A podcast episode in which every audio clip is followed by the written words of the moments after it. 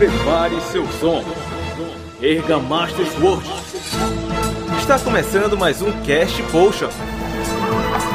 Sua dose quinzenal de catedratismo e, claro, pedantismo. Estamos começando mais um Cast Potion, meus amigos. É animação demais, né, desse Rian, rapaz. Começando o número 12, rapaz. Eu achava que não ia passar do 10. Que é isso, cara? Que é isso?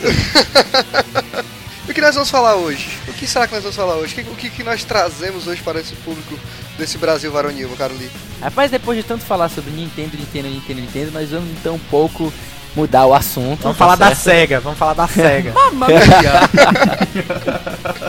Não, hoje a gente vai falar sobre algo diferente. A gente vai falar sobre o bom, o mal e o feio. O vintage, meu amigo. E você que está ouvindo vai entender direitinho o que diabos é isso daqui a pouco. Pois na verdade, agora eu sou o Rian Salles e Bubsy nunca deveria ter existido na face da Terra. Caraca, eu senti uma confissão aí, viu? Eu sou o Felipe Lins e meu amor por motocicletas nasceu com o Full Throttle. Alisson aqui de novo e eu sobrevivi ao carnaval sem escutar o Lepo Lepo. É, na verdade eu não escutei nenhuma, não só você, eu também sobrevivi sem escutar nenhuma música. Nem sei quais são as músicas deste carnaval. Meu nome é Caio Nogueira e vintage pra mim é a melhor coisa do mundo. Ah, old fag, é quase um old fag, né? Eu sou, cara, eu, eu tenho umas levadas bem old school, cara. Eu gosto muito de jogo antigo. Eu não vou nem mentir, eu gosto de jogo antigo, mas eu tipo meio que tenho uma espécie de limite, sabe? Eu gosto 16 bits em média. Abaixo disso eu já acho velho demais. Vamos então, vamos então, preparados então, vamos explicar direitinho o que é o bom, o mal e o vintage. Pois bem, meus amigos. Pois bem, o que a gente, o que a gente tá querendo falar realmente com essa história de o bom, o mal e o vintage? É, é realmente uma cópia descarada do bom, o mal e feio? É não. É, mano, é, mano. E o que na verdade nós vamos abordar é o envelhecimento, o amadurecimento, o enfeiamento de alguns jogos passados que nós, que nós jogamos quando éramos crianças, tipo, na nossa infância, os jogos que cresceram bem, que envelheceram bem, que envelheceram mal, e jogos que hoje em dia tem aquele pezinho na sua infância que te lembra uma coisa, coisas muito boas antigamente. A gente vai abusar, usar e abusar dos óculos das nostalgias. Vamos usá-lo e vamos tirá-lo. Afinal, a gente tem que ser um pouquinho crítico também, né? Os monóculos, eu ia preparar um monóculo aqui. Seu pedante. Olha aí quem tá falando, mano. Citando amigo nosso, já sabe que você está errado, né? Mas, Rian, Rian, o que que é o, essa tal dessa regra dos 15 anos que eu escuto muito ouvir falar, o pessoal falando, esse, esse jogo não passou na, na, na regra dos 15 anos, blá blá blá e tal, esse desenho não passou, esse livro não passou, esse livro passa, esse filme passa, o que, que é isso? A regra dos 15 anos, meu cara Big Lee, trata-se basicamente, é na verdade 15 anos é um, um número bem simbólico, obviamente. É, qualquer coisa que você tenha feito na sua infância, há muito tempo atrás, coisas que tenham lhe causado entretenimento, como, no caso de jogos, vídeos, músicas ou, ou, filmes, o que quer que seja, qualquer tipo de entretenimento que você, quando era uma criança, era o seu guilty pleasure. Você, você amava aquilo, aquilo lhe causava uma alegria, você se divertia por horas. E aí, o que acontece? Se passar na regra dos 15 anos, quer dizer que hoje em dia ainda é uma coisa bem legal, uma coisa maneira. Mas não passando, não passando, você percebe que você tinha uma opinião e um gosto de bosta. Ah, tipo Cavaleiro do Zodíaco. ah, caraca, mano. Claramente um gosto de bosta. que é isso? Muito mano. bem, Caio, muito bem. Eu vou puxar aqui logo, tá bom? Eu vou puxar aqui logo. Cara, o que é que você entende como coisa boa? O bom é uma coisa que passa da regra dos 15 anos. Não vai dizer que é picanha, picanha é bom até hoje. Na minha opinião, um jogo que sobreviveu bem à regra dos 15 anos é Donkey Kong Country, cara. Cara, muito bem. Mas qual deles? Todos os três? Todos, todos os três. Principalmente o 2 e Haters Gonna Hate o 3. Cara, eu acho que o 2 não só ele envelheceu bem, eu acho que quanto mais ele quanto mais velho ele fica, mais charmoso. Principalmente por causa daquela trilha sonora do David Wise, que tipo, é uma das coisas mais fantásticas do universo dos jogos. Cara, é porque assim, ó, o Donkey Kong Country 2, ele tem um elemento que, que nunca vai envelhecer, cara. Piratas. Piratas. Isso é muito legal, porque são poucos jogos que, que abordam essa temática de piratas. Piratas crocodilos em alto mar, onde você tem que pular em doninhas, mano. em ratos, mano. Em ratos, doninhas, abelhas, mano. Você usa a ajuda do rinoceronte, de uma cobra, mano. Esse jogo é sensacional em todos os aspectos, mano. O, o Donkey Kong 3, ele também é muito legal porque ele traz uma. Ele não envolve mais a temática de piratas, muito certo? Porque sempre a temática envolve sobre a persona que o, o, o Carol recebe, por exemplo. No primeiro Donkey Kong, o Carol é um rei. É um rei que tá atacando a ilha do Donkey Kong. Então não tem muita temática. O segundo, o Carol virou um pirata. Ele cansei da vida de rei, me derrotaram como rei, eu vou ser um pirata. Aí ele vira um pirata e todo mundo que é, que é da gangue dele vira pirata também. E o jogo ganha temática pirata. No Donkey Kong 3, o Carol vira um cientista maluco. Ah, é verdade, eu lembrei. Tu, tu é louco, é- ele tipo é o Dr. Frankenstein, tipo o Dr. Frankenstein, É, né? uma ideia mais ou menos dessa, assim, de, de Frankenstein. Inclusive, tem um dos mundos mais simbólicos daquele Donkey Kong, que é o Mecanos. É um mundo que é, ele é totalmente tecnológico, ele traz umas coisas industriais e tal. E a água, a água é poluída, né? E isso, água poluída. Tem uma fase. Cara, tem uma das fases que é a fase mais escrota da história de Donkey Kong, na minha opinião. O nome da fase, eu não me recordo bem agora, mas é uma das fases que vem num cano que o, a fumaça que tá dentro do cano é roxa. E tem uma outra fase que, que é dentro de cano que é a da fumaça verde. Essa da fumaça verde é de baixa gravidade, essa é tranquila. Agora, essa da fumaça roxa, ela inverte os comandos do controle, cara. É, É, horrível, velho. É horrível. É Eu lembro horrível. dela. E até hoje, cara, uma mecânicazinha tão simples que explica com uma fumaça e tal, que deixa o jogo, eleva a dificuldade lá pra cima e que os jogos de hoje em dia esqueceram completamente de fazer. Inclusive, eu queria até criticar o pessoal ali da, da IGN por ter dado uma nota baixa aí pro Donkey Kong e tal, cara. Só porque o jogo é difícil, porque é fácil de cair em buraco. Ah, meu, dá um tempo, cara. Eu joguei muito esse jogo no. Eu joguei todos. Aliás, joguei muito 3 em locadora. Eu tinha o 2 no Super Nintendo. E o 1 eu pegava emprestado do amigo meu. Cara, eu vou até refazer um, um- um playthrough aí de Donkey Kong. Eu tô pensando em jogar um, dois e o três, tirar um dia, Porra, assim. tu me deixou com vontade também, ó. Vou ver se pega no PSP. A gente marca aí jogar junto qualquer coisa, negócio de PSP, mano. Gente- O legal é, é ficar um do lado do outro e tal, jogar cooperativo e junto. Mas tem como comprar em algum, em algum videogame? Cara, eu tenho. Um amigo meu tem um Super Nintendo. Eu não sei se tá disponível no. É, como é que eu falo? No eShop do Wii U. Você que tem um Wii U, acho que você poderia dizer melhor. Eu vou olhar, mas eu acho que não tem não. Eu acho que não tem não. Mas fica aí marcado. O Donkey Kong eu joguei também muito quando eu era pequeno. É, eu joguei um pouquinho na casa dos outros, eu não tinha Super Nintendo. Eu jogava na casa dos outros e teve umas férias que eu passei a- as férias inteiras lá em São Luís. São Luís do Maranhão, na casa do meu primo. Um vizinho de prédio, assim, não é bem vizinho, é que, tá, é que tipo, mora no mesmo prédio do meu primo, ele tinha o Super Nintendo e tinha o, o Donkey Kong e a gente pegava emprestado. Só que a maldita fita dele, a Porra. maldita fita dele não salvava. Não salvava. Eu acho que ela tinha. Não sei se, não sei se ela era pirata, se tinha levado queda, se ela tinha queimado alguma coisa. Eu sei que ela não salvava. Gente, Então, aliás, peraí, ah, peraí, antes de continuar, eu queria aproveitar esse ponto e fazer um adendo. Se vocês querem traumatizar os seus filhos, dê pra eles uma fita de um jogo que não salva. É. certo? É um trauma na vida da criança, a criança nunca mais vai esquecer isso. E é, é sério, é sério. Eu tenho uma experiência, eu tenho uma experiência bem pessoal com isso, de problemas de salvar, mas eu comento em outro podcast, porque é outro tema. É, sim. Pois eu tenho uma alegria interna da minha. Da, da- caraca, bicho. eu hoje eu fico alegre da minha atitude. Eu aluguei o Donkey Kong 3 uma vez uma locadora pra jogar em casa. Eu peguei o. o- o- o- era muito pivete no caso. Aí eu botei o Donkey Kong 3 quando eu vi. Tinha três saves já. Todos eles já estavam lá na frente do jogo. Aí olha a minha mentalidade. Eu não queria apagar os saves porque era de outra pessoa. Eu tinha alugado a fita. Eu voltei do lugar e disse: Meu amigo, eu vou alugar outra coisa, pois este jogo já está finalizado. Aí, aí, a pessoa deixou? Deixou. Deixou, mas eu fico muito alegre com a minha, com a minha, com a minha atitude. Embora eu ache que essas pessoas nunca mais pegaram dessas fitas mesmo. Ah, pois é. É, o problema dela não salvar é porque, tipo, o jogo é um pouquinho longo, né? O, o, o Donkey Kong 2 é um É muito longo. Os Donkey Kongs todos são muito longos. É, bem E longo. tipo, a- a- nessa época, era aquela época em que criança tem que obedecer completamente os pais. E a gente tentava passar o dia todo jogando pra finalizar. Mas a gente sempre tinha problemas de, de, de passar do, lá dos últimos mundos, quando chegava aquela fase dos espinhos, a, a Bramble Best, alguma coisa assim. É Bramble Que- Bash. É, essa que mesmo. tem, que tem a música Sticker Bush Symphony, né? É, Bramble Blast. E o que acontecia, velho, é que a gente tinha o dia todo pra fazer isso. E quando chegava por ali, a gente já tava cansado e, tipo, com os dedos já doloridos e era difícil conseguir passar isso. E se a gente morresse das game over, tinha que começar do zero porque não, tinha, não dava pra salvar.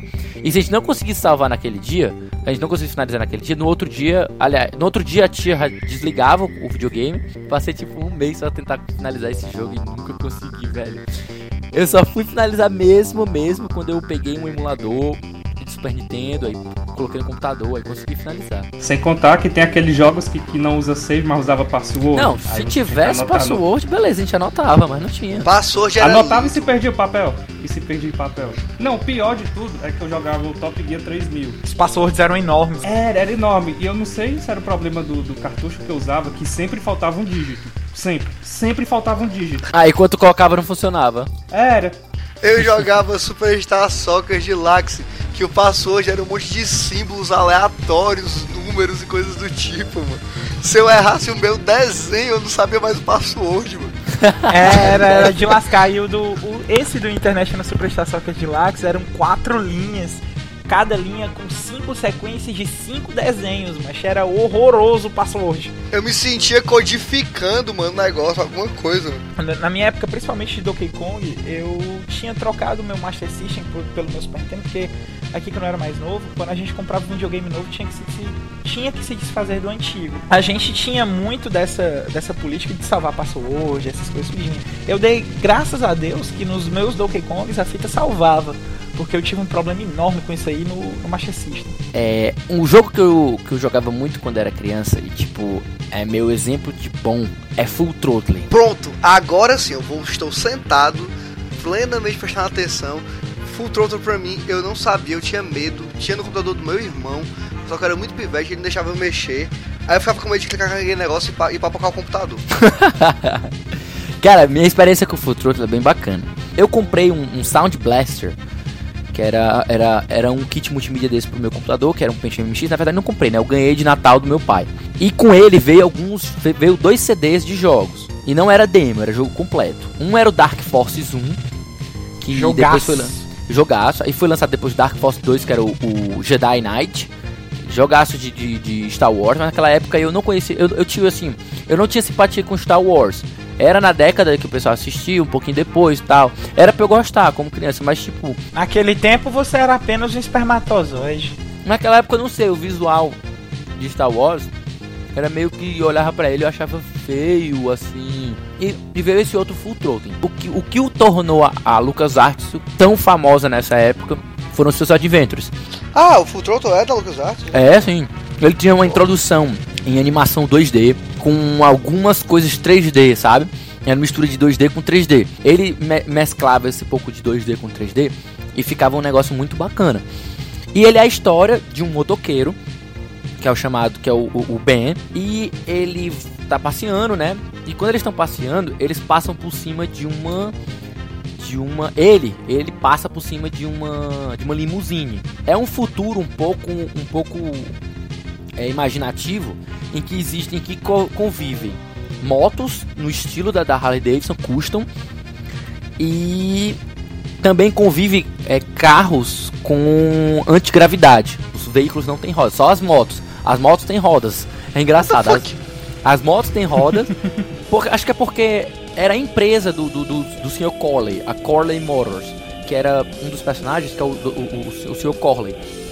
Ele, ele era um produtor de motos, ele era muito tradicionalista, ele queria manter motos ainda sendo fabricadas do jeito tradicional. E claro, também a empresa dele também tinha veículos antigravitacionais. Só que o Massa era, ele era louco por moto, apaixonado por moto. E ele era um senhor de idade, já ele tinha um parceiro chamado Rip Burger, que era o, o, o, o, sócio dele. Acontece que o Rip Burger é um cara bem bem misterioso, aqueles cara, aqueles bem cara de vilão mesmo. Na hora que tu vê ele, a primeira cena tu já vê, identifica que ele é o vilão. Não, tem por de correr, é bem clichêzão assim mesmo. E o Corley tá lá e tipo, eles estão lá passeando, conversando sobre o futuro da empresa. Aí chega o Ben e passa por cima da da, da, da, da coisa dele, da, da limusine dele e quebra. Tipo aquele negocinho que tem na frente, tipo da da, da BMW, aquele, aquela estrelinha que tipo lá, tipo um negócio assim, sabe? Aí quebra e ele continua andando. O motorista e o Rip Burger ficam, meu Deus, que absurdo, não sei o que. Agora o Corley não, ele baixa o vidro, ele bota a cabeça pra fora e uhul, é isso aí, garotos, é isso aí. Tipo, ele, ele super animado, então dá pra saber que ele gosta mesmo de motos. Então, eu vou, eu vou, eu vou resumir a plot, certo? É, o, o Ripper Burger assassina o, o, o Corley, o, o seu Corley, certo? E a partir daí, o, o Ben é, como é culpado, é, tipo, ele é acusado injustamente de ter, de ter matado o, o, o Corley. E ainda por cima, o Hip Burger sabotou a moto do, do Ben para quando ele estivesse andando, ele cair, sofresse um acidente e morresse, certo? Só que não aconteceu isso e tipo, o que, então, o que, que agora tem que acontecer? Você é o Ben, você sobreviveu a esse acidente e você precisa provar a sua, a sua inocência. Aí basicamente o jogo é isso. Então você. Eu lembro que na época é, a, gente começava, a gente tinha começado a usar mouse, né? Porque a gente usava mais jogos de DOS, que era mais teclado para uhum. dar input dos comandos e tal. E a gente já usava o, o mouse. E ele era bem point-click mesmo e começava a utilizar. Ele era mais avançado do que o, o VM. Desculpa, o VM não, desculpa, o Scam. Uhum. O, o, que era aquele estilo tradicional de, de verbos. Sei, já era, você já era mais avançado. A, a, ação que você queria e Isso. o personagem fazia a ação em cima do verbo. Pronto, ele já era novidade, aquela novidadezinha de você clicar, segurar um botão e aparecer uma caixa de diálogo com olhos, com mão ou com pé. Ah, isso é bacana. É, pois é, isso já deixava o jogo bem mais dinâmico. E eu, eu me lembro, ele foi o primeiro jogo que fez isso. Depois eu só fui ver o Monkey Island que tinha isso também.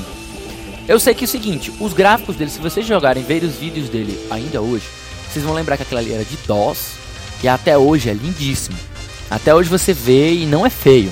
E você joga de boa. O jogo é rapidinho. Se você souber fazer tudo direitinho, você finaliza em umas duas horas. Ou menos. Porra, sério? É. O problema é que na época não tinha internet. E como não tinha internet, se você não encontrar. duas horas. Meio duas horas? tu é louco, eu passei um mês pra finalizar esse jogo. Porque tinha um fucking puzzle que eu não encontrava o jeito de, de, de resolver. Era uma espécie de lockpick, que é tipo pra abrir. É, é, é, é mano, fechadura. cadeado, fechadura. E ele tava escondido numa parte escura de um, de um de um armário. E eu passava o mouse em todo canto, em todo canto, em todo canto, não achava, não achava nada, não achava nada. Ah, se lascar, velho, e, e rodava, e rodava, e rodava, e rodava. E é logo no comecinho isso. Eu rodava e não conseguia de jeito nenhum achar essa solução. Eu sei que mais pra frente eu, eu consegui resolver, mas eu fui ficando preso em outros locais. Eu só fui conseguir finalizar esse jogo muito tempo depois, foi mais de um mês, foi, foi tipo seis meses tentando finalizar esse jogo. Eu sei que enfim, foi um trauma para mim conseguir finalizar esse jogo, mas a história dele é muito boa. Joga hoje, Rian, eu acho, tenho, tenho certeza que tu vai, tu vai amar o jogo. Ele é curto, tu consegue achar, tem, tem para vender no Steam, bem baratinho. E ele é meu exemplo de jogo bom que até hoje, se você jogar, ele vai estar tá de boa. É, pois bem, aqui, depois de falar um bocado aqui, é, Alisson, você tá aí tão caladinho na sua, não tá comentando é. nada, é. só aí, diga aí, rapaz, qual, só qual foi Apenas seu... observo. é, observa, observa. Apenas observa. zoeira aí. Zoeira. Nada comento, só observa. Me diga aí, meu querido, que jogo você jogou na, na sua época de infância? Até hoje ele é bom. Cara, de bom, foi o Metal Warriors do Super Nintendo. Ah, jogaço, jogaço. Muito bom mesmo. É muito bom esse jogo, cara. Principalmente que ele me faz lembrar meus tempos de locadora. A gente chegar, chegar na locadora, aí bota, bota um real aí, uma hora. Tudo bem, a gente jogava. Aí chegava outra pessoa, é, Richard, pode jogar contigo? Posso. Posso, senta aí, senta aí, bora jogar. A gente ficava jogando, batendo com o outro. Tá pra de acabar, e geralmente chegava outra pessoa e. Botar mais uma hora aqui e tal. A gente ficava, ficava nesse ciclo revezando vale citar que é bom lembrar desse tempo de bom aí, de que regra dos 15 anos, locadora a um real, né, mano? É, locador um real. Locadora olha é aí, um real. era muito Uma bom. hora é um real. e se você deixasse ca- o controle cair no chão, era menos 10 minutos. Porra! Porra! Na que eu jogava, se deixasse o controle cair no chão, o, ca- o cara te cobrava na próxima hora 1,50. Botar na lista negra, assim. né? Era, Esse o cara que fazia já- lista negra. Esse mano. cara aqui é derrubador de controle, então vou cobrar mais dele. Aí. E era, era nisso, né? Era, o pessoal se juntava muito na locadora, no, no, pra jogar esse jogo do Super Nintendo. Era bem bacana, era bem divertido. Então um dia desse eu já tava jogando ele, que eu nunca, nunca consegui completar o modo campanha dele. Até hoje eu não consegui. Não é fácil, É não. ótimo Ele era um jogo. difícil. É cara. difícil. É bem difícil, o modo campanha dele é bem difícil. É bem complicado Mas o, mesmo. o, o, o multiplayer dele, né? É que era, o- que era o, ma- o maior atrativo dele. Cara, hoje, na minha opinião, é um jogo que. É, é, como é que eu falo? Ele é um jogo que faz tanto sucesso que, se você olhar basicamente, Titanfall é uma evolução do, do Metal Warriors, cara. É, Caraca, pra mano. Caraca, peraí, minha mente foi iluminada agora. Ele é, não passa de uma, de uma, uma Call of Dutyização de Metal Warriors. É por isso que Titanfall. Não, não, não, sem, sem porra de Call of Duty. É por isso que Titanfall é tão bom, mano. Exatamente, por isso que o É, pessoal sim. gosta, porque é Metal Warriors, cara. O, o Hawken também, o outro jogo também de, de, de robôs gigantes que você entra deles, dentro deles, o Hawken, também tem esse- essa pegada de, de, de Metal Wars, mas pelo que eu vi, no Hawken você não sai do robô, você só tá controlando ele, você não, não joga fora dele. Aí aí faz diferença também. O mais legal, cara, na minha opinião, do, do Metal Warriors era. Não era nem o modo campanha, não, cara. Era tu chegar com um amigo teu, como o Alisson tava falando mesmo. Chega com um amigo teu, pega um robô aí, ele pega outro e bora se matar, cara. Porque o, o modo campanha ele era muito difícil. Ele era. Ixi, sabe o que, que me lembrou agora também, Caio? Nesse mesmo estilo? O Oi. General Caos. o Era General muito Caos legal também, era muito E legal. aquele Exo Squad, Exo Squad do Mega Drive, tu lembra? Sim, sim, Esse lembro Squad Squad eu já joguei. Pronto, Exo Squad era mais ou menos nesse estilo, só que tipo. Esse eu não joguei. ainda. o- o- é, enquanto o Metal War tinha um cenário amplo, que você ficava batalhando, indo pra lá e pra cá, coletando arma e voltando pra brigar com seu colega, no Exo Squad era, era mais ou menos como um jogo de, de luta mesmo. Bem, eu, o meu exemplo aqui de, de um jogo maneiro, um maneiro quando eu era criança, que me traz fios até hoje, joguei novamente, acho que eu jogo, já joguei uns três vezes esse jogo, é Shining Force 2. Ai, meus fios. Ai, meus fios. Meus fios. Direto no coração de vocês. Mas direto do meu coração, porque é Shining, a sério. série é excelente, cara. Não só Shining Force 2, como até, a- até o Dungeon Crawler que tinha saído. Que aqui Shining no- the Darkness. Shining in the Darkness, eles fiz- tiveram o trabalho de fazer o jogo todo em português pra negar poder entender, cara. Ah, é? Disso eu não sabia, ó. Sim, a, a- a- a- acho que foi. Eu não sei se a tradução foi da, foi da própria SEGA ou se foi de responsabilidade da Tectoy. Mas existe uma versão do Shining in the Darkness é, para console em português. E é muito boa, cara. Muito boa. Bom? Eu, eu fiquei. Pela primeira vez que eu joguei, eu fiquei, minha nossa senhora, cara. É isso aqui, isso aqui é legal demais, o jogo tá em português. Cara, Isso é foi épico. assim, foi dessa forma. Eu estava aqui jogando no Mega Drive, botei o Shining Force 2 e joguei. E, e a minha sensação foi a seguinte: Meu Deus, que jogo bom! Caraca, caraca, que jogo maneiro! Ai, caraca, eu vou sacar uma espadada nele. Puxa, caraca, que jogo bom! 12 anos depois eu pego o Shining Force, coloco ele de novo pra jogar e. Caraca, mano, caraca, mano, que jogo maneiro! Caraca, que jogo maneiro, mano! Vou dar uma espadada nele! Puta merda, mano, que jogo bom! Com a diferença que hoje em dia eu podia falar palavrões e eu podia expressar melhor o que eu tava sentindo. E é por isso, mas que eu gosto tanto de Golden Summers, que é a mesma turma que fazia o Shine Force 1 e o 2. O Shine Force pra mim, cara, eu, eu não sei porque que eu não coloquei ele no seu lugar. Na verdade, eu ia colocar ele, eu coloquei porque tu já falou. Tinha se pronunciado primeiro. É, deve ter falado primeiro. Porque, cara, sério, Shine Só Force, pra me fuder, eu conheci ele a fita. Eu não tinha o costume de comprar muitas fitas pra, pra Mega Drive. Naquela época, a fita era caro. E, tipo, eu não tinha dinheiro. Era questão de ganhar de aniversário, ganhar de Natal, alguma coisa assim. E, tipo, eu, não, nunca, ia- eu não- nunca tinha o hábito de sair pra procurar jogos pra comprar. E quando eu ia nas. Eu ia muito. Meu pai não gostava de comprar fita pra mim.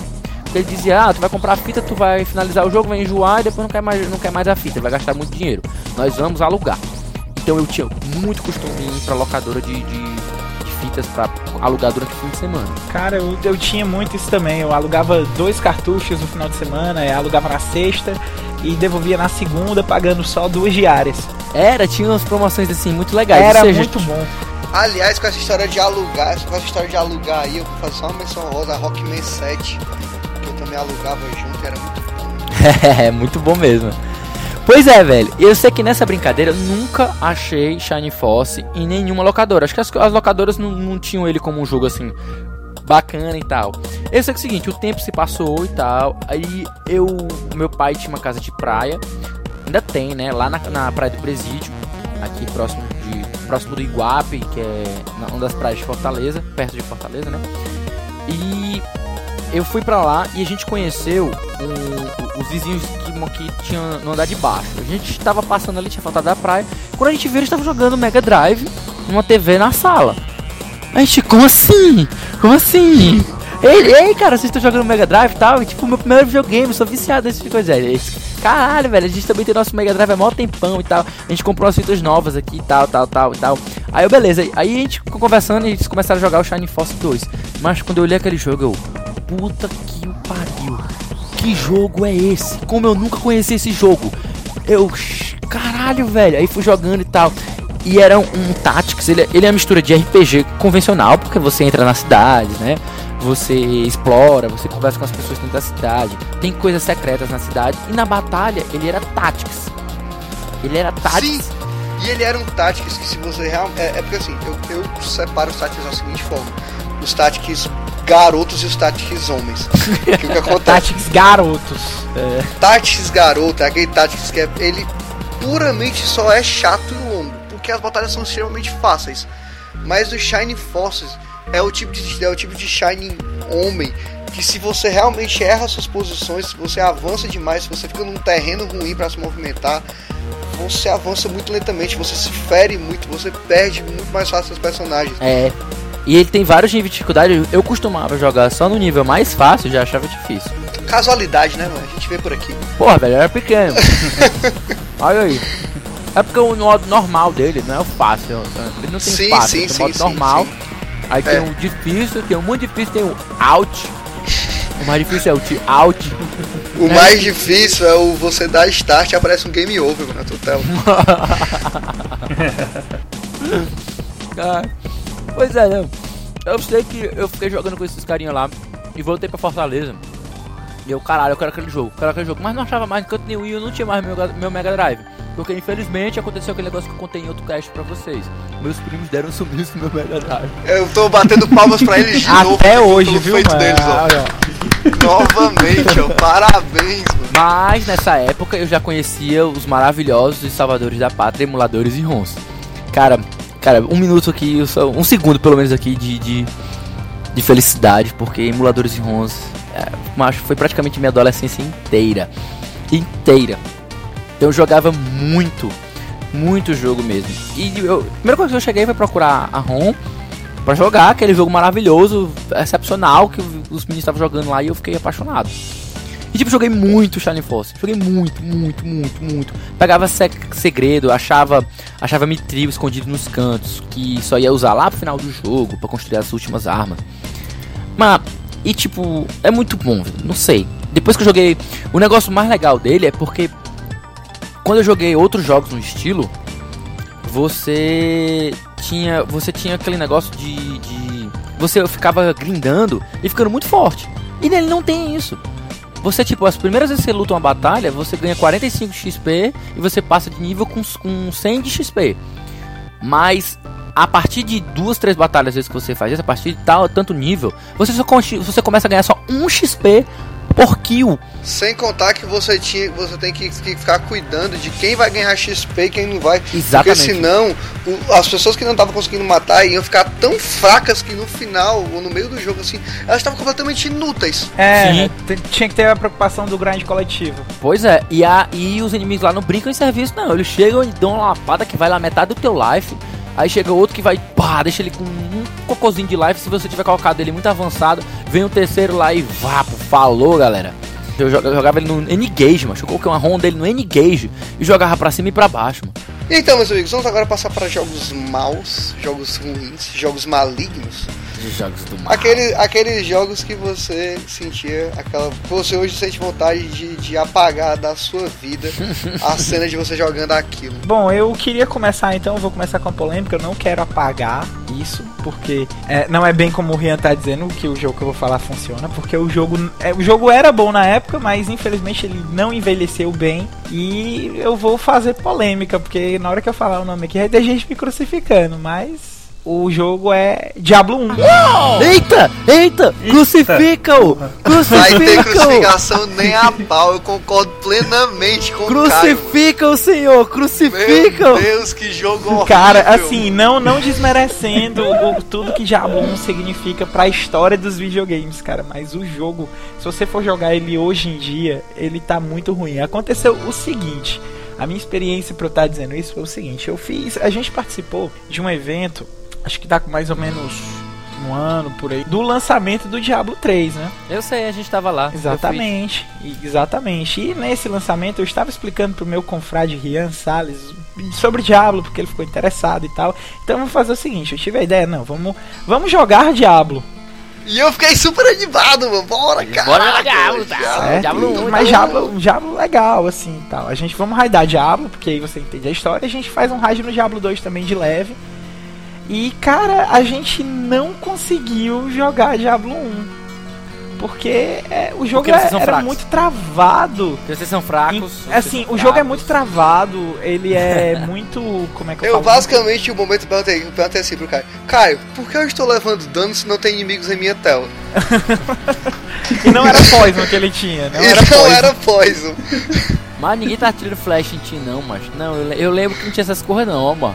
Cara, É. assim, a, a- a- não sei se era por versão, por versão de coisa que a gente tava jogando, mas o problema é que eu adorava Diablo 1, adorava. E quando eu tava jogando Diablo 2 com o Rian, eu vi que, Um, meu, um, como é que eu gostava disso? Eu, Diablo 2 ou Diablo 1? Diablo 1, Um, não, não. Diablo Ah, 2, tá. Diablo 2 Tu falou- jogaço. Ah, Jogaço, tá, tá. passa da regra Cara- dos 15 anos mole. Não, cara, hoje em dia você pode até chamar de feio, mas ele é mais ou menos coisa do Donkey Kong. O gráfico é a mesma coisa do Donkey Kong. Não, não, não. É, mano. Não, ó, não, mano. não. Não, mano. Não. É, o, o que acontece? As não os texturas na época. É, é porque assim, Felipe, é, eu não quero estragar, eu sinceramente, eu não quero estragar as memórias que todo mundo que, que tá ouvindo Mas aqui eu joguei um dia tem desse Diablo 1. novamente. Não quero estragar, não quero estragar. As texturas são feias pro, pros padrões de texturas que a gente tem hoje. Inclusive, Não, eu acho lógico que uma que são, coisa, cara. eu acho que uma coisa que atrapalha muito o Diablo 1 hoje em dia é exatamente o, o ponto do salto de qualidade que o jogo teve do Diablo 1 pro Diablo 2. Porque na época que eu tinha jogado, o, o que eu tava jogando Diablo 1 de novo, que eu achei ruim, o Diablo 3 tinha acabado de sair. Eu mal tinha tido contato com o jogo. E o meu contato com o jogo, minha experiência com o Diablo, que eu vinha mais do emocional, era do Diablo 2. E Diablo 2 foi um jogo que eu joguei lá formas. Esse eu acho que eu até virei o monitor de cabeça para baixo para jogar aquele jogo de alguma forma diferente, porque eu fiz, eu fiz muita coisa naquele jogo. Eu joguei aquele jogo de N maneiras diferentes. E quando eu voltei pro Diablo 1, eu joguei muito Diablo 1 quando eu era mais novo. E eu gostava muito, gostava muito mesmo de Diablo 1. Inclusive jogava muito ele no Playstation com um, um colega meu que a gente jogava co-op assim, normal, tranquilo, divertido. Ocupava 10 blocos do memory card do Playstation. Jogava 1. comigo, cara. Era contigo e com o Ranieri. É, pô, eu, eu lembro que eu jogava contigo isso, cara. E, e era muito bom, velho. Era muito bom, na época era muito bom, mas hoje tá muito ruim, cara. Se vai jogar hoje tá muito ruim. Tá, cara, eu não vou entrar nessa questão porque é questão de gosto, mas é- eu ainda consigo jogar aquele jogo e, e, tipo, ele é velho pra cacete, mas você ainda, ainda, ainda é um jogo bom. Eu ainda acho ele um jogo bom. Não, assim, ele, Assim, ele Lito, não você sabe que envelheceu tá bem. errado. Ele é um jogo bom, ele não envelheceu bem. Eu acho que ele, ele só envelheceu um pouquinho melhor. Não vou dizer também que ele envelheceu muito bem, mas ele envelheceu um pouquinho menos ruim, ou, certa forma, do meu ponto de vista, bem, porque ele não era full 3D. Ele utilizava mais ou menos o mesmo esquema do, do Donkey Kong também, e ele tinha a- as texturas pré-feitas. Ele não era full 3D, ele tinha os modelos feitos em 3D, mas que utiliza, eram utilizados de maneira é, é, 2D, né? Eram estáticos, você não girava a câmera nem nada. Então, eu vou me limitar a dizer que eu gostei pra caramba e que até hoje eu ainda acho ele bonito. Ah, é? Ah, é? Você acha que ele envelheceu bem? Você acha que ele é bom? Pois eu vou jogar na sua cara o meu jogo ruim. Sabe qual é o jogo ruim que eu, que eu tenho vergonha de dizer que eu jogava esse negócio e achava legal? Bubsy 3D, mano. Ai, meus fios negativos, Marco. Bubsy 3D é a coisa mais feia do mundo. Aí é só ruim. Macho, claramente uma bosta. O cara conseguiu fazer um jogo que tinha obstáculos que eram só uma linha levantada colorida, mano. É. As árvores, mano, as, as árvores eram planas, mano. Se é que eu posso chamar de árvore, porque era tipo três retângulos marrons com dois triângulos verdes em cima, mano. Eu, mas isso aí não é só mérito do Bubsy, Era não, tipo mano. uma Vitória Régia, só que no chão, mano. Meu Deus, mano. Eu não vou dizer que isso era da, da exclusivo do Bubs não, porque tipo, nessa época tinha muito jogo início de 3D, como por exemplo o Gex, vocês lembram do Gex, aquele que era uma lagartixa Era legalzinho o Gex. é- era Sim, legalzinho, sim, tipo, lembro, teve, teve até um, um Gex que ele era inspirado no 007. Era o um Gex agente 3. secreto. Gex 3, Deep Isso, Gex Gecko. 3. Pois é, e tipo, é- era, foi- era muito feio, velho, era muito feio, mas... Mas tipo, agora sim, agora sim, eu vou dar os parabéns aqui pro Bubsy por uma coisa. Por Que, ser o jogo que mais me deu dor de cabeça em tão pouco tempo, mano. Hoje em dia, né, na época não te dava. Na época, tu acha que eu tenho 6 graus de miopia hoje por quê? Muito obrigado, Bubs. hoje em dia eu fui botar, meus olhos estavam doendo, mano. É, a culpa não é das estrelas, a culpa é do Bubsy, aquele esquilo maldito. Meu Deus, como é que eu me divertia com isso? Eu, tenho- eu- eu vou, eu, vou, eu vou me chicotear, mano. Já. Vai lá, enquanto isso eu vou falar do meu aqui. O meu jogo mal é o Time Commando. Eita! Os primeiros, Caraca. primeiros jogos 3D. Voltei cara. só pra dizer que vocês estão pegando pesado, viu? Cara, esse jogo, esse jogo era, era. Na época eu gostava, mas vendo hoje em dia ele é muito ruim. Mas Principalmente na mecânica. eu era Cara, apaixonado você é velho, assim. por esse, eu era apaixonado por esse jogo. Era muito bom. Na época era bom, mas você olha assim pra trás. né? Time Command é um que tu ia. É um que tu ia. Tu ia. Começava nas eras antigonas, aí tu, tu ia.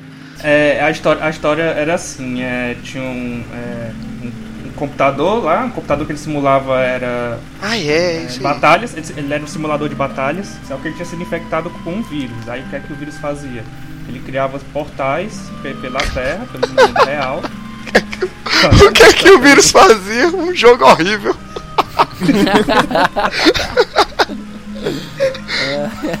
criava portais pelo mundo real e que dava acesso a, a várias eras do, da história. E tinha o perigo de, de, de ocorrer um, um- um desastre dimensional por causa disso. Tudo bem. O cara lá, um, um técnico, foi chamado para resolver esse problema no computador, só que ele tinha que entrar dentro do computador. Aí cada fase era uma era.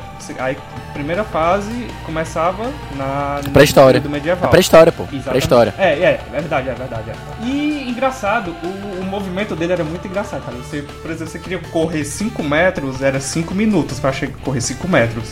E o jeito que ele corria parecia que tinha gelo debaixo dos pés dele, que era deslizando assim, sabe?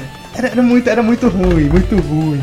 É, é tipo assim, ó, eu comecei a modelar 3D agora, sabe? Tipo, tô tendo umas aulas minhas, tipo, cara, é, tipo, é, cl- claro que com todo o perdão da evolução, eu já modelo melhor do que isso aí, velho. Puta que pariu. O pior desenho do personagem. Que ele usa uma malha amarela, é, com uma- com um fone de ouvido azul. Parecia filme de ficção científica dos anos 70, cara. Macho, tinha uns urso, cara. O urso era tipo, era, era uma coisa disforme. Tu- Isso aqui é um urso, velho. Isso parece o bicho da Michelin. uns, uns bolhos fazendo. Era, cara, era tipo, era o tipo de jogo. Eu jogava na época, macho. E o pior de tudo é que eu tinha ciência. Eu jogava aquele jogo, eu dizia assim, velho, esse jogo é feio pra caralho. Mas esse jogo é muito divertido, velho. Na época eu já achava ele muito feio. Só pra você ter uma ideia. Pois bem, o meu jogo mal, tá certo? Eu vou levar em consideração, tipo, eu acho que é o mais velho de todos aqui. E eu jogava, eu tava, até achava interessante quando eu era pivete. Mas, tipo, eu jogando hoje, eu digo assim, qual é desse jogo? Qual é? Tipo, qual é? Por que, que eu jogava Qual isso? é, neguinho? Tira onda com ninguém, qual é? É, que tu tem, qual é? o jogo é o Pitfall. Cara, não sei como eu jogava aquilo, velho. Super Mas qual? Pitfall? Qual Pitfall? Pera aí, é, pra mim. Cara, não, não, não é o Meia Adventure, calma. Não é aquele que tinha pra Super Nintendo, Mega Drive. Não sei se tinha pra Mega Drive também. Mas tem que tinha pra Super Nintendo e tinha pra PC. Não, não é esse que eu estou falando. O que eu estou falando é o Pitfall do Atari. Aquele com Sério? É, cara, o Pitfall do Atari. Eu, jo- eu joguei, cheguei a jogar o Atari 2600. A minha tia tinha um. Essa mesma tia, mãe desses, desses meus primos que perderam o meu Mega Drive. Claramente um Rouba de novo, aí. de novo. Claramente um recalcado. Um recalcado duas vezes no mesmo podcast que perderam o Mega Drive dele. Tá Mas- sentindo até hoje. Ele, porque tu não liga pros teus primos e cobram isso aí. Cheguei, mas cadê meu Mega Drive? Cadê o Mega Drive? Já tem 10 anos, bora. É, mas beleza, mimimiza à parte, essa minha tia, antes dela casar com meu tio, antes dela, dela casar com ele, ela tinha um Atari. Que ela comprou em São Paulo, ela, ela, antes dela vir morar aqui em Fortaleza. E ela tinha esse Atari, a gente jogava nesse Atari, jogava Enduro, jogava River Raid e jogava Pac-Man e também ela tinha o Pitfall. Eu jogava o Pitfall, cara. A primeira coisa que eu ficava perguntando, tipo, eu fui jogar hoje novamente, eu. Qual é a desse jogo? Qual é, neguinho? Qual é? É claramente avançar pelas fases e sobreviver aos desafios ridículos que o jogo te impõe. que avançar a fase. Tipo, tu anda Barris, pra... buracos, cordas. Cara, tu anda pra direita, tu tem fase. Tu anda pra esquerda, tu vem fase. Tipo, que tu vai. É, exatamente. Cada bichinho desse é uma fase. É um jogo confuso pra caramba. Tipo. Tu Ou, podia seguir qualquer dos lados, né? pois é, depois de muito tempo, assim, já adulto, eu fui re- rejogar o Pitfall e eu descobri que ele tinha um objetivo. E ele tinha como finalizar. É nesse momento que o Rian me pergunta: Como assim? Você, meu cara, você me subestima. You underestimate my power. ah, é? Então como é que finaliza pro Pitfall, hein? Finaliza claramente continuando, meu cara. amigo. Tem que ser. É não, cara. Engraçado, tu tem que, tu tem que, tu tem que pegar Tem- 20, 20 tesouros, é algo assim. Não sei se é- e você tem um, um time limit, mais ou menos como o, o, o Prince of Persia tinha o limite pra você de, de 12 horas, parece, pra você finalizar. Uma hora, uma hora. Era uma hora, era não, Era? cara. 60 minutos. Ah, era, era, era tipo isso. Era- Eita! Isso, 60 minutos e 12 fases.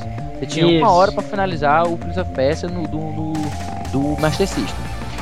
Pois bem, o Pitfall. Pitfall ele tinha um, time limit pra você fazer aquilo, só que aquele, velho, aquele jogo era muito difícil. Muito difícil mesmo. Quando eu era criança, tipo, eu ficava pra lá e pra cá, pra esquerda, pra direita, pra esquerda, pra direita, pra esquerda, pra direita, eu. Ai, pular de. pular de crocodilos! Yes! É! E entrar, estou jogando uma aventura muito louca. Tipo, eu era muito pequeno, tipo, 8 anos. Ah, mas isso é divertido, cara. Cara, na época era, mas hoje em dia, velho. Não, mas não dá, tá velho. dizendo que hoje em dia não dá um jogo de Atari 2600, Mas tipo. Qualquer jogo de Atari 2600 não, não entra mais pra mim, mano. Muito tempo. Cara, Não, mas ainda se você jogar, por exemplo, o Pac-Man e o, o Enduro, ainda são jogos tipo de survival. É tipo de quanto tempo você fica lá jogando, quantos pontos você vai fazer. E tipo, ainda é aquele jogo competitivo que tu pode ficar comparando com a galera. O Pitfall era. era tinha aquela pegada mais de aventura. Vou jogar aqui uma aventura e tal e tal. É, o que- Pitfall era o mais próximo que a gente tinha daquela época do Indiana Jones, né? É, era bem isso. Então o pessoal já tinha muito é, desse pensamento de ah meu Deus, Indiana Jones, e na época foi um boom aquele filme, então eu acho que muita parte do sucesso do Pitfall se deu por causa do Indiana Jones mesmo. É, isso é um achismo, claro, a gente não tem como comprovar. Eu acho, eu É, acho. Lógico. Mas eu, eu na, minha, na época era justamente por, por essas coisas. Eu assistia, tipo, o, o, os filmes, os, os Exploradores da Arca Perdida, alguma coisa assim. Aí, quando eu jogava o Pitfall, eu imaginava, caralho, a- a- I'm the fucking Indiana Jones. Yes! Jump e tal. Tava só um chapéuzinho. É, só faltava o chapeuzinho. E era muito difícil, só tinha duas vidas, você tinha que conseguir fazer tudo ali. Era complicado. Pra achar tudo, era muito complicado. E eu sei que eu jogando hoje em dia, velho, sério que eu curtia muito isso, que eu era, tipo, era vidrado nisso. Lógico que, tipo, ainda é um jogo divertidinho e tal, ter até pra celular. Mas ainda assim era um jogo que eu tinha tanta estima quando eu era mais novo que hoje nem tanto. É, tipo, uma versão não so- mais bonita sobreviveu. no celular. É, é mais bonito no celular, não é os gráficos de mais mais- Mal Eu feito acho que como é no é só Atari. né? recalque da sua parte. Porque você não tem como cobrar muita coisa um jogo na época do Atari, assim. É, também tem isso, é. Mas então, meus amigos, vamos passar agora para um, um, outro, um outro quesito aqui. Vamos agora dar as nossas sugestões de jogos de hoje em dia que vale, que, que resgatam esse sentimento de infância que você tinha. Que tem esses mesmos elementos, essas coisas antigas, e que são, são muito bons, assim. Ah, tipo, o que tu quer dizer como vintage é um jogo que tem uma aparência retrô, é isso que a gente É um jogo. É, é, calma, não é apenas isso. É um jogo feito hoje em dia, nos moldes daquele coisa retrô, mas que não, tipo assim, não necessariamente ele foi feito daquela forma porque era preciso, não. O cara era porque acharam que combinava melhor com aquele estilo de jogo, porque achavam mais sim, bonito. Sim, sim. Gostavam de fazer um estilo de desenho mais assim. Saquei. Pois é. Eu já vou começar aqui logo soltando uma, a minha recomendação aqui. Eu acho que, que todos, todo mundo é um herege de não ter um jogo desse. Eu era um herege até que um amigo meu, até que um amigo meu me, me, me indicou. Eu comprei baratíssimo no Steam. É extremamente barato esse jogo. Que é o Cthulhu Saves the World. Ahá! Foi indicação minha? Foi indicação do Ranieri, mano. Porra, velho. Eu tinha indicado uhum. também pra muita gente. Cara, o Cthulhu Save the World é muito massa, velho. É ah, muito é, engraçado, velho. Macho, Cthulhu está pronto para destruir o universo. O que é que acontece? Um feiticeiro rouba os poderes dele. Agora ele tem que virar um herói em busca de seus poderes novamente, mano. Cara, cara a pegada desse jogo é genial. A, essa produtora é a The Boyd Games. The Boyd, The Boyd. Cara, ela faz uns jogos com um quê de comédia muito grande. O outro jogo, o primeiro jogo deles, que foi o, o Breath of alguma coisa. Final Breath 8. Alguma coisa assim, sabe? Logicamente é uma, uma, uma, uma palhaçada, porque ele diz que é o oitavo, mas ele é o primeiro jogo. não. e tipo, é, ele realmente é literal com aquela história de brincar com algumas coisas da, é, passadas. Por exemplo, era muito comum antigamente um herói mudo, né? Sim, né? era, sim, era sim, bem sim, comum. O, o, o, herói mudo era, era uma coisa muito comum. Pois literalmente o herói é mudo. Porque. Prono, Prono, por favor. Calma, prono. ele é mudo Para porque citar. ele não tem pulmão. É, mancho! Ele é uma caveira. ele não tem como falar porque. Você é o que? É Green Fandango? Ele não tem um aparelho para falar, ele não tem como falar, então ele só fica respondendo três pontinhos. A sorte é que a outra personagem é uma maga e ela tem leitura de mente. Peraí, mas ele também não tem cérebro. Não importa. Ela entende o que ele está falando. Os motivos para as pessoas seguirem o Cthulhu, cara. É, eu sei que o jogo é muito bom. E o Cthulhu, velho, tanto ele quanto o Cthulhu são nessa pegada de jogo retro são, são vintage. Ô oh, caralho, esses jogos são muito bons. Eu recomendo toda e qualquer pessoa jogar os jogos da The Boyd Games. São muito bons. E Olha, eles... eu digo logo, 5 conto, viu, na Steam, 5 reais. Os dois, viu? É os dois. Os dois, os dois, é o Breath of Death e o... Breath of Death, é. Você, na verdade, você consegue encontrar eles na, nas épocas de promoções de um real, você compra, dois reais, mais ou menos, você compra os dois. Exatamente. Pô, velho, dois jogos, são, eles são RPGs clássicos, né? Dá, dá. Exatamente. Esquema, esquema de, de é, turn, é turn-based, né? É, só que tipo, é.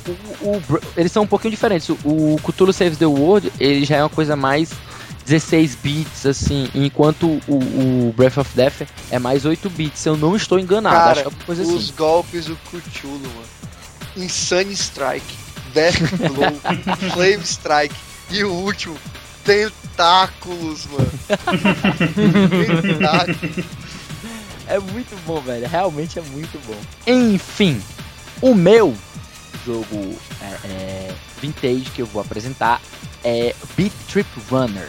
Eita! Cara, jogo de ritmo maravilhoso. Cara, ele é de ritmo entre aspas, né? Ele é muito mais um, um jogo runner de plataforma do que ritmo de fato. Porque ritmo geralmente tem uma música, você acompanha a música e você joga no ritmo é, dela. Na verdade, você faz a música. É, é ao contrário, você vai jogando e a música vai se adequando aos seus inputs. Tudo que você coloca no jogo, a música vai vai reproduzindo. E, tipo, como são sonzinhos de 8 bits, é muito divertido, velho. Eu até, eu até fiz um review sobre ele, acho que lá no Alvanista. E, velho, foi um dos joguinhos que mais me divertiu nesse, nessa, nessa vibe vintage e eu recomendo a qualquer pessoa. Inclusive saiu o 2 agora. O 2 já é, já é bem menos vintage. Ele já é uma coisa bem mais tridimensional, mais, mais, mais é, é, é moderna. Mas um é realmente um, um, jogo com essa pegada vintage e é muito bonito, muito divertido, o som muito legal. Ele é difícil, não é fácil. É, com certeza. E ele tem uma questão de dificuldade dele que ele fica. Você não. Você dá uma topada, você erra alguma coisa, você tu, tu, tu voltou já pro, pro começo da fase e vai de novo, chapa. É. Uhum. Repete, a, a, a, a, tu errou, volta pro começo da fase. Vai de novo. Isso é legal, isso é, é, é o tipo de valor que, que a geração esqueceu, né? É, Até tem, questão, tem questão também que as fases não são muito longas, não. Mas, enfim. Se não... você levar pra uma música, é basicamente uma música de um minuto e meio, dois minutos no máximo. Eu acho mais engraçado ainda como essa geração, hoje em dia, acha isso ruim. E não é, é, é, é, exatamente. É Cada porque, na verdade, é, Cada jogo tem sua experiência. Aquela coisa, a uhum. questão da, da, da curva de aprendizado. Hoje o pessoal quer, quer pegar uma coisa, jogar um jogo e quer que ele seja um, um, uma diversão fácil, uma simple fun, né? Casual fun. Tipo, tu pega o jogo, joga ele já se diverte com ele facilmente. E ele não é um jogo que ele vai te dar uma diversão fácil. É, é até uma coisa que eu, que eu, uma vez escrevi um texto sobre isso, que é, que é, sobre o flow, que é dos jogos, que tipo, ele vai te dar. É um jogo que vai te dar satisfação, não é um jogo que vai te dar uma. Um, um, como é que chama? Uma gratificação fácil, assim. Ele não é uma coisa que vai ser, ah, como comer uma barrinha de chocolate. Ele não é como isso. Ele você tem que você tem que fazer o chocolate, bater a massa, é, é, é justamente fazer ele ficar eu... pronto, depois você provar aquele chocolate e cá, fui eu que fiz. É mais ou menos isso. Foi uma coisa que eu comentei no, no, numa matéria que fizeram aí de, de, de sobre jogos mobile. Eu tava explicando por que, que Flappy Bird fez tanto sucesso. Porque é difícil. É, exatamente. É, basicamente. É, o pessoal é a prova de que um jogo viciante ele é simples, ele é simples e difícil e por isso vicia. Então, tipo, o jogue, jogue Beat Trick Runner é um jogo bonito, é um jogo rápido, é um jogo que você vai ter um pouquinho de raiva lá pros níveis mais avançados. Odyssey, eu estou olhando para você, o nome da fase. É a, é a número 11 do primeiro mundo. Cara, que fase que me deu dor de cabeça, viu? Nenhuma fase no jogo inteiro me deu tanta dor de cabeça quanto essa. Porque ela é muito longa, muito longa. E você tipo, tem que fazer tudo perfeito. E tem uns timings que são bem escrotinhos mesmo. E não sei porque ele, ele tem uma vibe que me lembra o Pitfall. Acho que é por isso que eu também gostei tanto dele. Me resgatou memórias. Só que ele é talvez, bom. Talvez. E você, Caio, que traz pra gente? Rapaz, vocês estão falando muito de coisa indie. Eu vou falar do negócio mais. Ou é mais sério, assim, não dizendo eita, que não é sério. Eita. Mas tem um, um jogo um, que foi lançado no ano passado. Aliás, ano passado não, foi em 2012 que o jogo foi lançado. Que me agrada muito, porque é um estilo de jogo que eu sempre fui fã, que é beat'em up. E o jogo é o Double Dragon Neon. Double Dragon Neon, ele tem uma, ele tem uma vantagem que assim, ele parece ter escolhido todos os clichês dos anos 80, não só de videogame, mas de filme, enfim, da cultura pop dos anos 80, e colocou no jogo de uma forma que eu diria até caricatura, é, caricaturizada.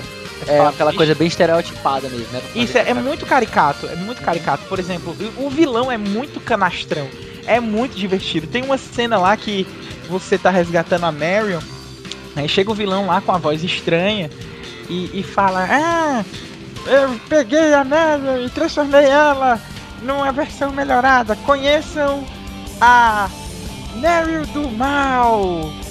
Como se fosse, fosse um nome assim muito diferente, muito original.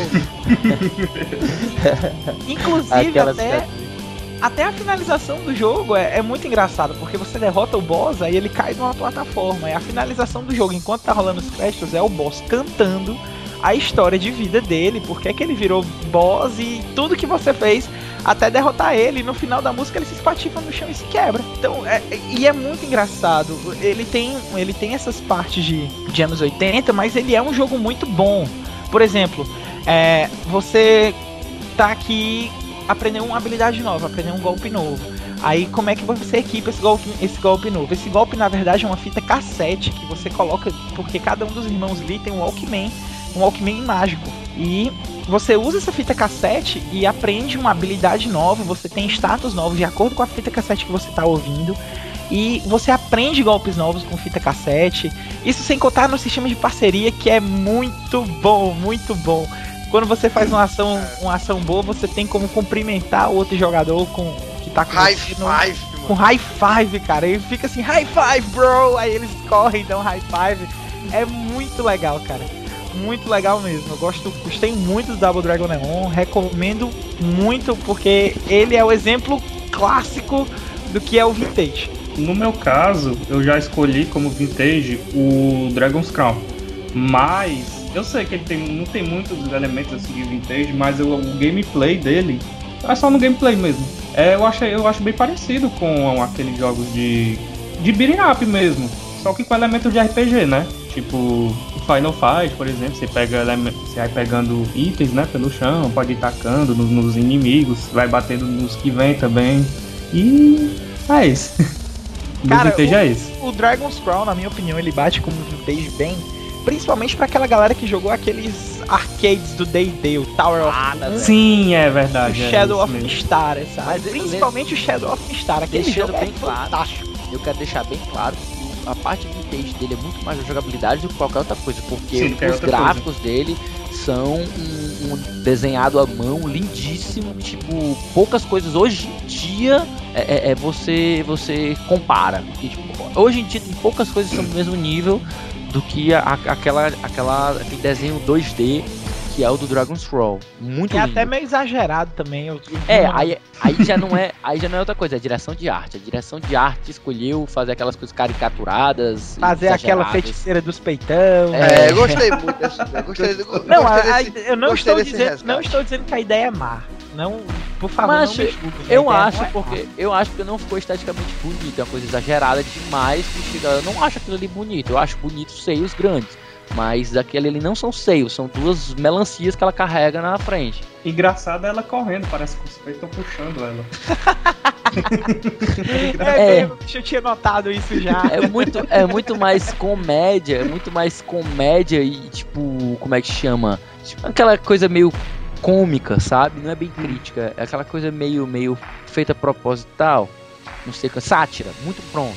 É, é muito- mais ou menos isso aí. É muito mais Mas satírico. também. mais ou menos. Não, mas eu li, eu li em algum canto. É ver- mas é- é- a verdade é essa, eu li em algum canto que eles tavam, tinham escolhido aquela direção de arte justamente pro jogo ser uma sátira. Foi fanservice mesmo. É desculpa pra Não sei, se for fanservice, não, não explica porque que a Amazônia tem as pernas maiores do que meu corpo inteiro. É fanservice pra, pra um povo que gosta de pessoas de Não, acho né, não, cara? não, por favor. Que a Chun-Li numa vai ficar com 3, a perna Cara, dela é maior que o tronco da cabeça dela. Fanservice é sem Rancagora. Sem Rancagora eu te digo, ali é fanservice. Porque Ah, mas ali é um jogo feito pra fanservice. Pois é, É, então, é. aí que eu tô dizendo, o, não é o caso de Dragon's Pro, ali já é não, eu não tô sátira dizendo que é o mesmo. caso não. Isso aí eles fizeram aquilo ali, talvez até mesmo pra frescar com fanservice. É, pode ser, É, pode ser também. pode ser, exatamente, pode ser uma, é uma uma, uma sátira ao fanservice. Aí, aí tudo bem, é- é- aí a gente tá falando a mesma língua. Mas assim, fanservice por ser fanservice, eu não acho não. porque, Não, tipo, aquilo ali não é fanservice por ser fanservice não, cara. Até Só, a porque não eu ser os acho- peitão lá da, da, da máquina. Não, até porque eu acho estranho alguém achar bonito aqueles peitos ali, eles não são, parecem são São deformados. lindos, deixe de besteira. Cara, Não, eles ah, são lindos lá. porque eles são duros e redondos, cara. Eles são lindos. Vocês já gostaram muito mais daqueles peitos da Lara Croft, que era todo pixelizado. Era quadradão, Quadradão. a negada parava o ser. jogo. Poucos polígonos ali. Podia ser, mas o tamanho era bom. Só não passa da. Só não passa dos 15 anos. Esse, assim, jogando. Só em questão de visual, E- porque assim, é, nesse caso da Lara Croft, desse, do jogo não passada, do- dos- das questões dos 15 anos, eu acho que o jogo de- deve passar assim. Eu ainda não tentei jogar de novo, mas eu gostava muito de Tomb Raider, principalmente Tomb Raider 2. Cara, não passa. Sério, eu ju- juro pra você. Ele ainda é um jogo muito bom e tal, divertido, com uma boa exploração daquele ambiente, mas os gráficos dele realmente são muito confusos. Mas que você, tem hora que você pra você identificar que tem uma coisa pra subir ali, ou pra entrar, ou pra empurrar, é, é- é realmente. Na época eu já achava confuso, hoje ainda é. eu tenho um adendo só pra falar de, do, de Tomb Raider clássico, é porque o, a Eidos, na época, percebeu que os peitos da Lara Croft eram um dos grandes atrativos do jogo. Então, o que, é que ela foi fazendo? Para cada versão de Tomb Raider, os peitos da Lara eram maiores. Então, eu acho que é um primeiro exemplo de fanservice bem feito. Porque o Tomb Raider ele foi caindo de qualidade de acordo com o que foi avançado. O Tomb Raider 3 é muito ruim em termos de qualidade de plot em comparação com os outros. É muito ruim, mas vendeu muito porque a Lara Croft tinha peitos mais bem feitos. E de repente o jogo vintage virou uma discussão sobre peitos bem feitos. peitos são vintage, cara. Tudo, ter, tudo termina em peitos. Extremamente válido. Eu acho que nós podemos encerrar agora aqui, né? Nós já demos alguns exemplos de como é que seriam. É, acho que as pessoas que quiserem podem mandar qualquer coisa aí para o nosso e-mail, para a nossa fanpage. Agora nós temos fanpage, amigos. É, pode... é, até pouco para Salvanista. Esse assunto foi pensado no intuito de é, ter participação de vocês. A gente quer ouvir, saber de vocês que jogos vocês consideram bons, maus e vintage. E, tipo, quais são as indicações de vocês, sugestões? Como, porque a gente vocês quer acham que mesmo. tá errado por gostar de Diablo 1? É, como vocês acreditam que o Leon e o Caio não tá bom? Como vocês acham que o Caio e o Rian são hereges por acharem Diablo 1 feio. Não, é, é feio. É feio. Nos digam se vocês jogaram os jogos que a gente comentou, se vocês jogaram o Shining Force, se vocês jogaram o Time Commando, porra, aquele jogo, velho. e o que vocês acharam tal? Podem esculhambar, é, chamar o Rian de preto, o Caio de sei lá o que. Ninguém me chama de nada aqui. Você é um comandante. o Rian eu não vou dizer porque pode. Isso dá processo, é cadeia. é, gratuito. o Alisson. Que é isso, Eva? Você, você é nosso neguinho do coração, você é o neguinho que a gente tirar o chapéu. É, você sabe que não tá aqui só pela cota. pois bem, meus queridos, um abraço e até a próxima. Ah, eu gostaria de vamos reiterar aqui as coisas direito, filho. Ah, ixi, desculpa, desculpa, desculpa, temos, cara. Temos agora a fanpage do Cash Potion no YouTube, no, no YouTube, ó, no Facebook. Só procurar, estamos lá. Dê um likezinho para ajudar a gente, pra gente saber o que você tá achando. Participe das coisas. Temos também as páginas no Alvanista, que são Cast Potion também e Mega Potion. Temos o grupo no Facebook, do grupo Mega Potion, onde nós temos conversas, é, onde nós temos várias conversas catedráticas. E o que tá faltando mais uma coisa? Assinem o feed, baixem o podcast, nos chamem de pedantes, e é isso aí, galera. O e-mail é castpotion.megapotion.com.br E é isso aí, galera. Até a próxima. Tchau, tchau. Boa noite, pessoal.